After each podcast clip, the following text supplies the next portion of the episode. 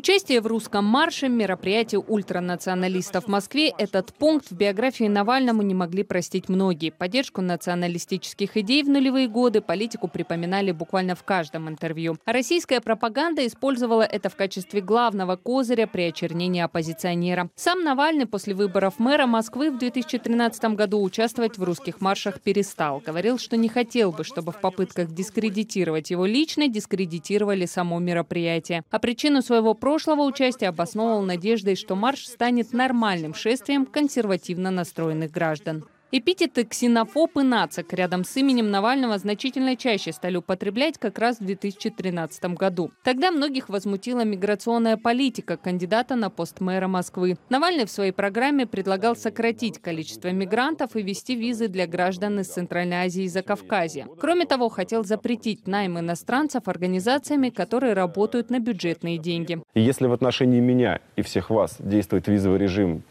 из Германии или из Франции, я не вижу ничего зазорного э, сделать визовый режим по отношению к Узбекистану, Таджикистану.